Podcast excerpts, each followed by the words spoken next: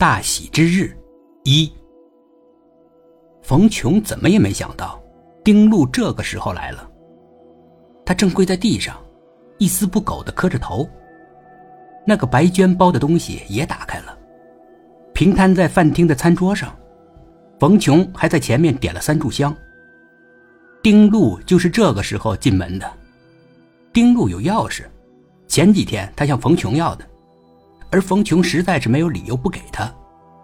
未来的女主人怎么能没有家门的钥匙呢？关键是，丁路不是一个人来的，同行的还有他妈妈，提了大包小包一大堆东西。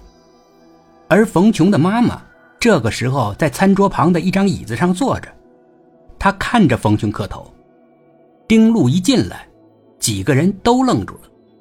好一阵子，丁路才说话：“你在干嘛呢？”丁路问。冯琼并不答话，他只磕了一个头，还有两个头没磕完呢。他要老老实实的磕完那两个头。他磕了一个，丁路又问了一句，冯琼还是不理他。他又慢条斯理的磕完了最后一个，才站起身。丁路满脸的诧异：“怎么回事啊？你在干嘛？”冯琼什么表情都没有，只是拍拍膝盖上的尘土。其实他家的地板上一尘不染。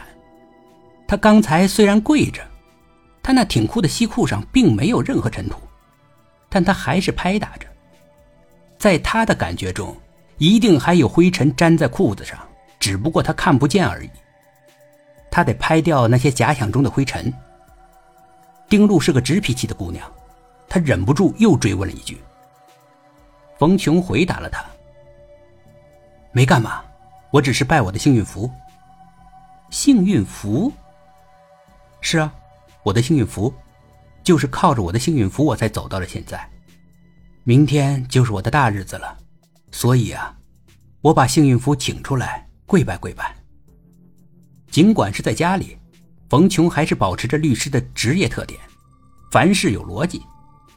但这个回答并不能让丁路满意，他还想再问两句。冯琼岔开了话题，他冲着丁妈妈礼貌的点头：“您来了。”丁妈妈一直是目瞪口呆的，她这才反应过来，冲冯琼微笑。她也向坐在一旁的冯妈妈点头。虽然这是第一次见，她还是知道，那个沉着的女人一定是冯琼的妈妈，长得还是挺像的。冯琼开始介绍起来。这是丁路的妈妈，冯琼说，又转向丁妈妈：“这是我娘。”丁妈妈以超乎寻常的热情冲过去握住冯妈妈的手：“哎，你好，你好。”冯妈妈倒显得平淡的多，她只是握了握丁妈妈伸过来的手，点了点头。她虽然穿的衣服普通，但干干净净的，也只有这样的妈妈才能够培养出冯琼这样的洁癖来。气氛略有点尴尬。冯琼把丁妈妈他们往客厅的沙发上让，来坐吧，坐。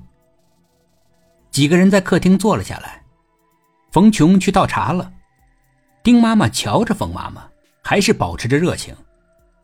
听丁路说你是前天来的，丁妈妈说，她聊着家常。是的，路上也很辛苦吧？距离这么远。还行，我买了卧铺，睡一晚上就过来了。话题又僵在那儿了，丁妈妈只好没话找话。